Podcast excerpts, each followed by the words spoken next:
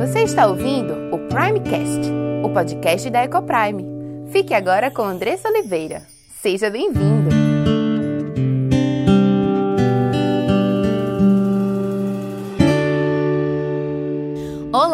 Meu nome é Andressa Oliveira, filha e serva do Deus Altíssimo, esposa de Gabriel, mãe de Diego, Cauã e Aimee, educadora e diretora da EcoPrime International Christian School. Tenho aprendido que Deus nos ensina sobre casamento, criação de filhos e educação cristã. Tenho estudado e conhecido dia a dia qual o plano perfeito de Deus para a sua igreja.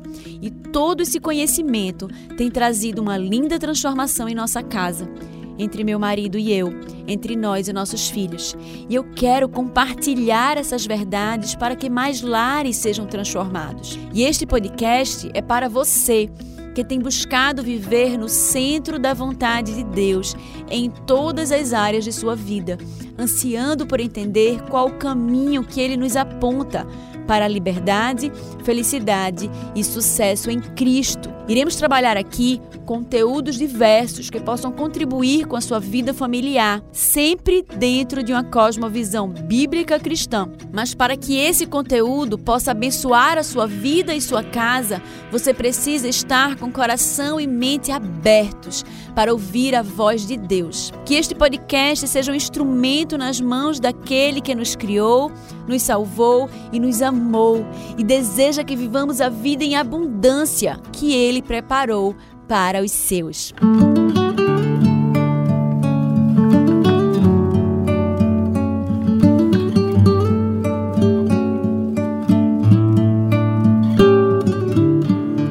Nós estaremos conversando Continuaremos conversando sobre como resgatar nossos filhos adolescentes. Falamos a respeito do isolamento, falamos a respeito do conceito da palavra respeito, que se fala muito hoje em dia, né? Respeite o seu filho adolescente e tal. Então, o que, que isso quer dizer e no que isso tange o meu dever quanto pai, o que, que a Bíblia diz sobre isso.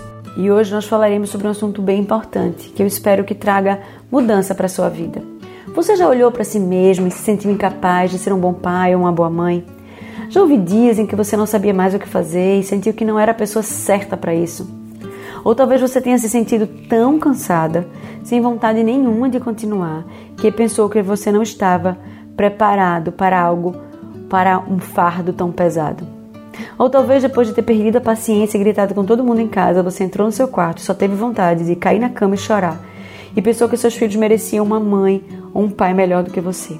Se algo assim já aconteceu ou já passou pela sua mente, passou pela sua mente, essas dúvidas, esses questionamentos, eu quero te dizer com toda a convicção que você não está sozinho. Muitos pais se sentem exatamente como você. E é sobre esse sentimento tão comum nos pais de todo mundo que eu quero falar hoje.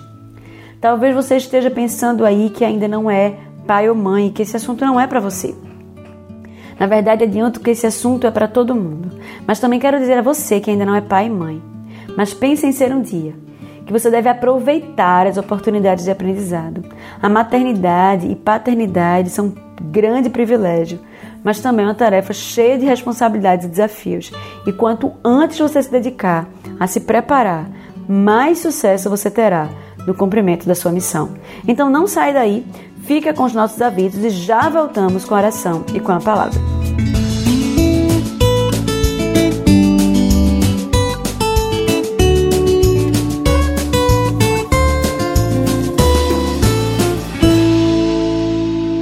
Eu estava no estudo bíblico um dia desses, me lembrando dos homens chamados por Deus para os grandes feitos na Bíblia. Você com certeza conhece muitos deles: Moisés, Sansão, Gideão, Davi, Jonas, os doze discípulos, Saulo. Eu poderia aqui continuar citando muitos. E é interessante perceber que em grande parte deles eram homens improváveis. Moisés, por exemplo, ele argumentou com Deus, com Deus que tinha a língua presa. Quando Deus o chamou, ele tentou se esquivar do seu chamado por achar que não era bom bastante. O mesmo aconteceu com Gideão. Apesar de Davi ter se tornado um homem forte, quando Samuel foi ungir o rei, ele poderia ter se deixado facilmente enganar pela aparência dos irmãos de Davi. E foi ele, o mais moço, que venceu o gigante Golias, apesar de seu despreparo militar na ocasião. Saulo, um dos grandes perseguidores da igreja primitiva, foi uma escolha improvável para o ministrador da palavra de Deus aos gentios. Ou os doze discípulos, homens incultos, que não tinham educação e que seriam autores dos evangelhos e de boa parte do Novo Testamento, livro que seria o mais amplamente lido por milhares de anos e ainda o é hoje. Já pensaram nisso? Deus não escolhe pessoas capazes para a sua obra. Deus escolhe os que ele quer, mesmo incapazes e limitados, para realizar a sua obra, para que o seu nome seja glorificado em nossas vidas, através das nossas vidas, através da vida desses homens. Então, se você já se sentiu incapaz de ser um bom pai ou uma boa mãe, de alguma forma, em algum momento, se achou que Deus errou quando te deu um filho ou uma filha, você está enganado. Ele sabia exatamente o que estava fazendo e ele te escolheu para ser pai ou mãe do seu filho ou da sua filha. Então repete comigo: Eu fui escolhido por Deus para ser pai e mãe. E diga o nome do seu filho. Eu fui escolhida por Deus para ser mãe de Diego, Cauã, Aimee e Natan. E agora conclua comigo: Eis-me aqui, Senhor. Eis-me aqui. Sim, Deus não quer a sua grande capacidade, Ele conhece o seu coração, Ele sabe das suas falhas e limitações. Ele quer a sua disposição, ele quer o seu eis-me aqui. Ele precisa que você primeiro reconheça a sua incapacidade, reconheça que você precisa dele. Sim, não fomos feitos para sermos independentes. Deus nos criou para sermos dependentes dele. Deus nos criou e depois da queda, ele sabe que nós somos falhos, ele sabe que nós somos pecadores. Mas Ele nos chama a fazer a Sua obra e Ele não nos chama sem nos capacitar. Mas nós precisamos reconhecer a nossa falibilidade, a nossa falha. Nós precisamos reconhecer a nossa incapacidade, para que assim a Sua força se revele em nossa fraqueza. Se, como Adão e Eva, buscamos viver uma vida à parte de Deus, se acharmos que podemos fazer melhor do que Deus, como Moisés, que na ordem para bater uma vez apenas na rocha, ele bateu duas. Se acharmos que o nosso próprio método é melhor, como Saul, que deixou as ordens que tinha recebido e achou que deveria tomar iniciativa e fazer do jeito que ele achava melhor, fatalmente iremos morrer e sermos destruídos e perderemos os nossos filhos assim como aconteceram com todos os que tentaram viver a parte de Deus e fazer do jeito que achavam que era melhor, ao invés de seguir o plano perfeito de Deus, o método que ele nos ensina em Sua palavra. Paul Tripp diz, diz assim no seu livro Desafio aos Pais, que é um livro que tem sido inspiração minha para esses últimos estudos. Deus chama pessoas incapazes para realizar tarefas importantes, porque o seu objetivo não é o sucesso imediato, mas que você venha a conhecê-lo, conhecer a Deus, a amar a Deus, a descansar em sua graça e a viver para a sua glória. Ele não age para que a sua vida como pai ou mãe seja previsível, fácil ou livre de dificuldades. Não. Ele não diz que nós não teremos aflições, ele não diz que o terreno será sem espinhos mas Ele nos chama a fazer o impossível. E em busca por socorro, Ele quer que você encontre mais do que socorro, Ele quer que você encontre a Ele. Ele quer que você reconheça que sem Ele você não consegue. Ele quer que você olhe para a sua própria vida e diga: Senhor, eu não estou pronto, eu não estou preparado. Me ajuda, me capacita, me ensina. Eis-me aqui, Pai. Eu quero fazer, eu quero cumprir o teu método perfeito. Eu quero seguir as tuas ordens, porque só tu sabes o que é melhor para mim. Só tu sabes o que é melhor para minha família. Me ensina a ser o pai que tu queres que eu seja. Me ensina a ser a mãe que tu queres que eu seja, que tu me chamas a ser. Para que você se torne um pai ou uma mãe segundo o coração de Deus, você precisa entender a sua necessidade dele. E quando isso acontece, quando você se dispõe a ser usada por ele, ele a encontrará em sua fraqueza e a transformará. E à medida que te transformar, ele vai produzir coisas no coração, no seu coração e na sua vida e no coração e na vida dos seus filhos, através de você. Ele quer te usar, ele quer te usar como instrumento poderoso em suas mãos mas Ele está esperando você dizer: Eis-me aqui. ele está esperando que você diga: Senhor, eu nada posso sem ti, Senhor, eu sou totalmente dependente de ti, Senhor, tem misericórdia, usa-me, Pai. Eis-me aqui. Por outro lado, é muito difícil termos pais e mães seguros de si, que se sentem capazes.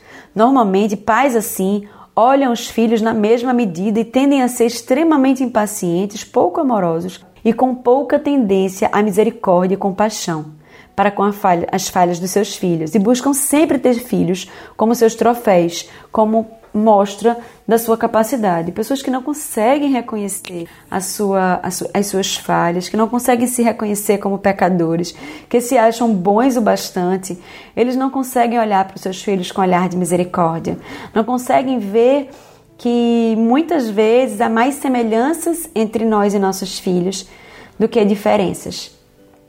A gente às vezes se sente extremamente impaciente quando a gente tem que repetir várias vezes para os nossos filhos a mesma coisa. Meu Deus, eu não já disse para ele 300 vezes que não é para mentir, porque ele continua mentindo. Já disciplinei, já castiguei, já disse que não pode, já li a Bíblia e ele continua fazendo. O que é que eu faço mais? Eu não sei mais o que fazer. E no começo da, da, dessa nossa conversa hoje, eu estava falando exatamente sobre isso, né? Sobre alguns pecados que a gente tem, em que a gente teima em cair e a gente acaba ficando com vergonha de Deus. E é exatamente isso. Né? Os nossos filhos, eles são muito parecidos conosco. Da mesma forma que nós temos pecado, que nós caímos constantemente, eles também. Eles têm pecados em que eles caem constantemente. E aí a gente olha para Deus, como é que Deus nos trata? Ele nos trata com paciência, ele nos perdoa todas as vezes com que nós falhamos, ele continua nos disciplinando para o nosso próprio bem, para que a gente não seja condenado com o mundo, mas ele nos ama da mesma forma, ele não nos ama menos e ele nos perdoa todas as vezes. Então, é com Ele que nós devemos aprender. Ele é um Deus justo, mas Ele também é um Deus cheio de graça.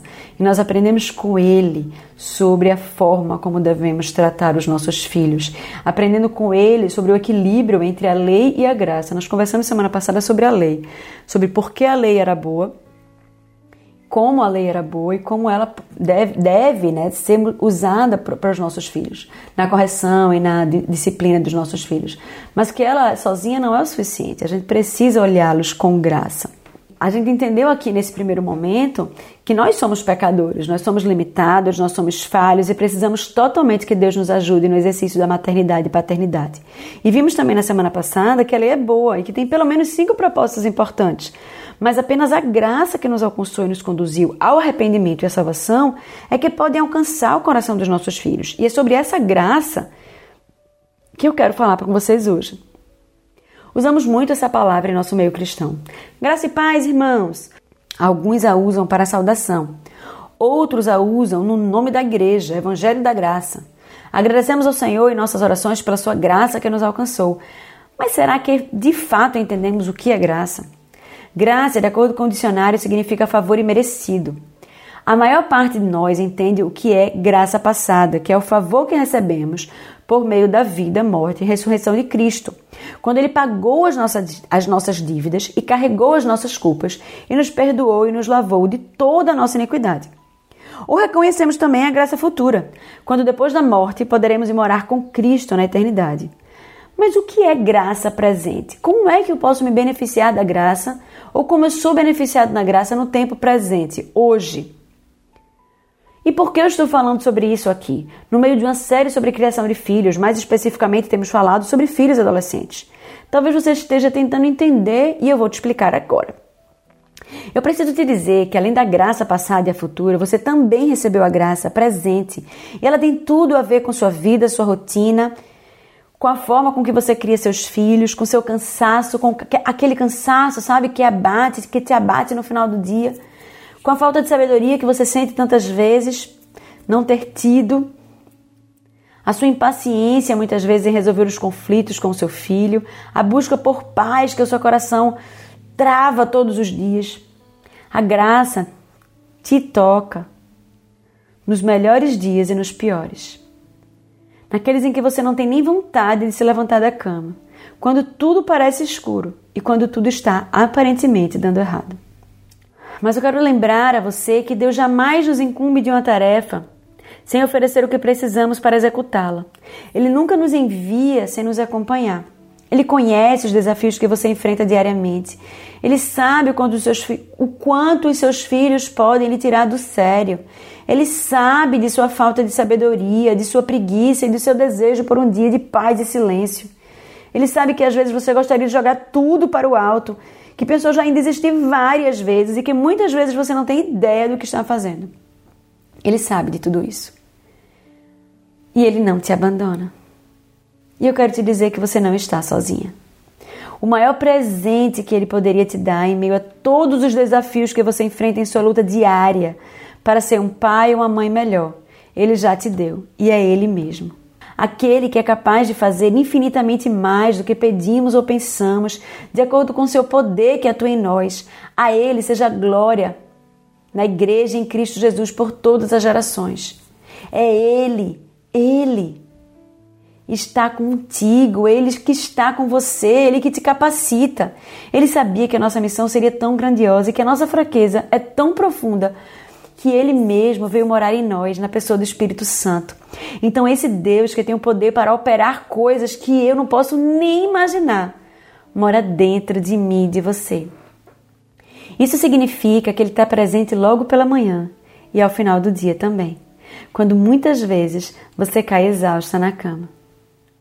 A graça de Deus nos ajuda a nos enxergarmos quanto pecadores que precisam da graça dele em suas vidas. Quando a gente se enxerga dessa forma, nós vemos que temos mais semelhanças que diferenças com os nossos filhos. Quando eu corrijo os meus filhos pela sua desobediência, posso olhar para mim mesma e reconhecer a minha desobediência. Ou quando trato o coração da minha filha pelo seu orgulho, olho para o meu próprio orgulho e sinto as minhas próprias palavras sendo pronunciadas para tratar também o meu coração.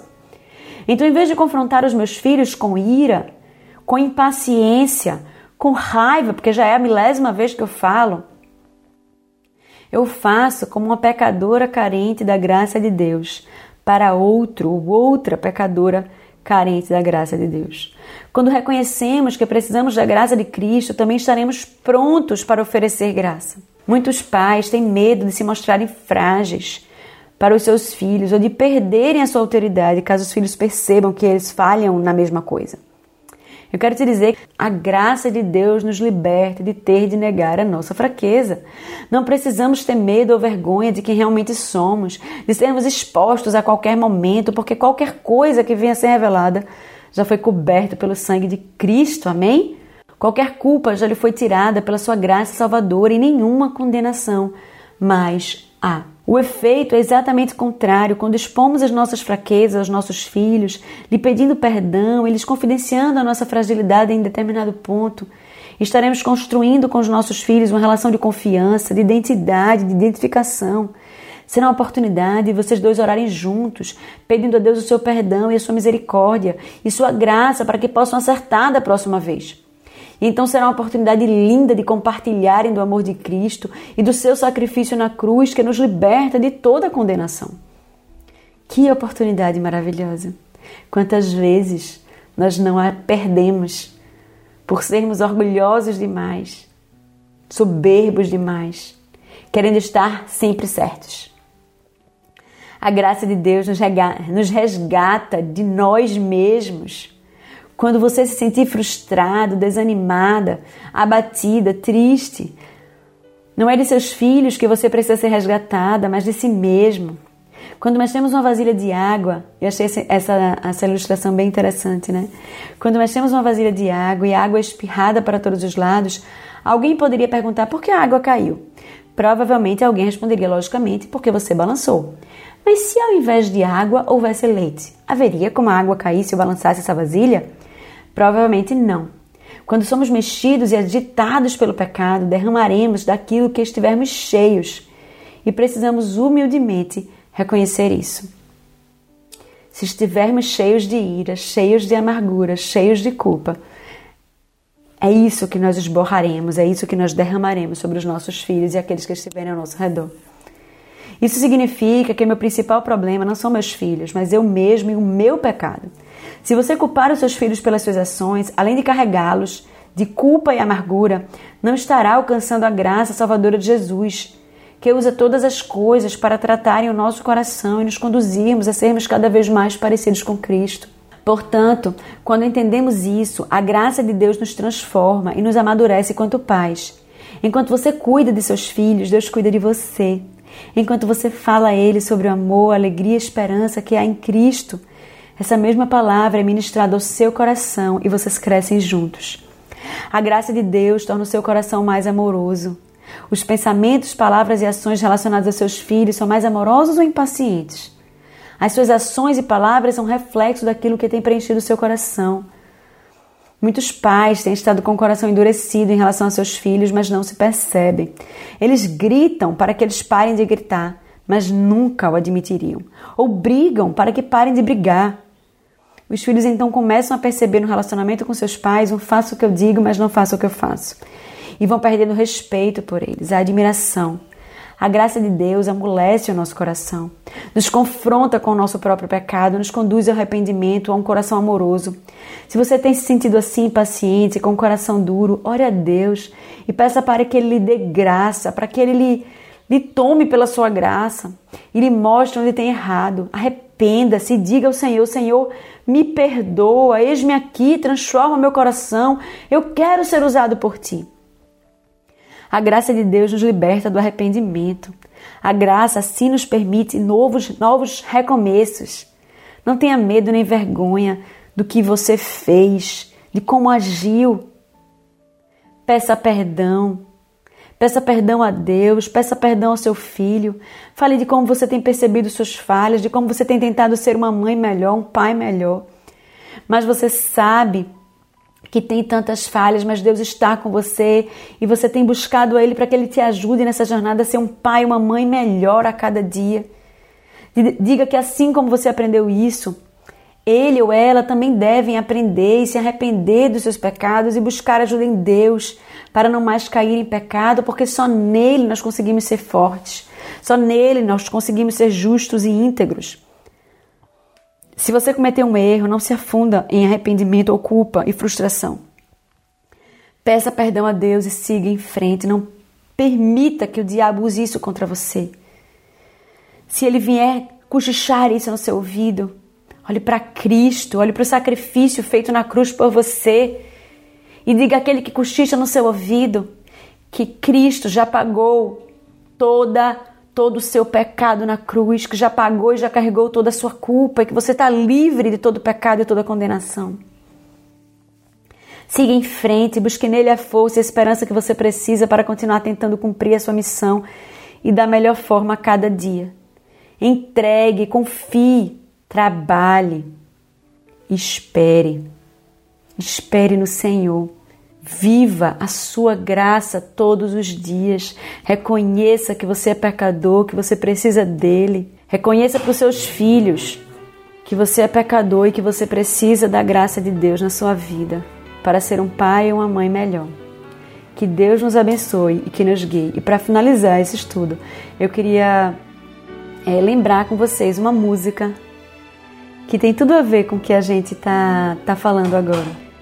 Eu não sei quantos de vocês já ouviram, mas diz assim: Eu quero ser Senhor amado, como um vaso nas mãos do oleiro. Quebra minha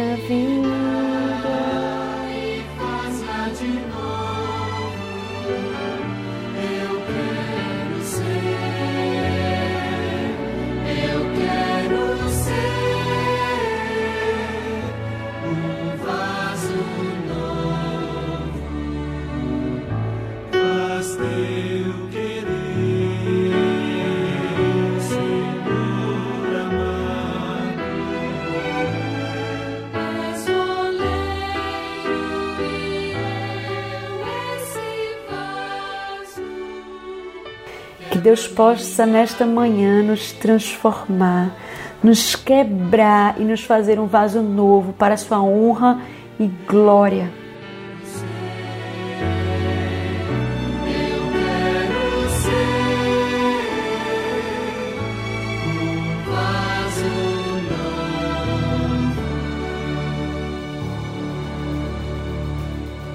Se você foi abençoado por esse conteúdo, compartilhe com aqueles que você ama. Faça parte desse movimento de proclamar as verdades transformadoras do Senhor. Obrigada pela sua audiência e até o próximo episódio.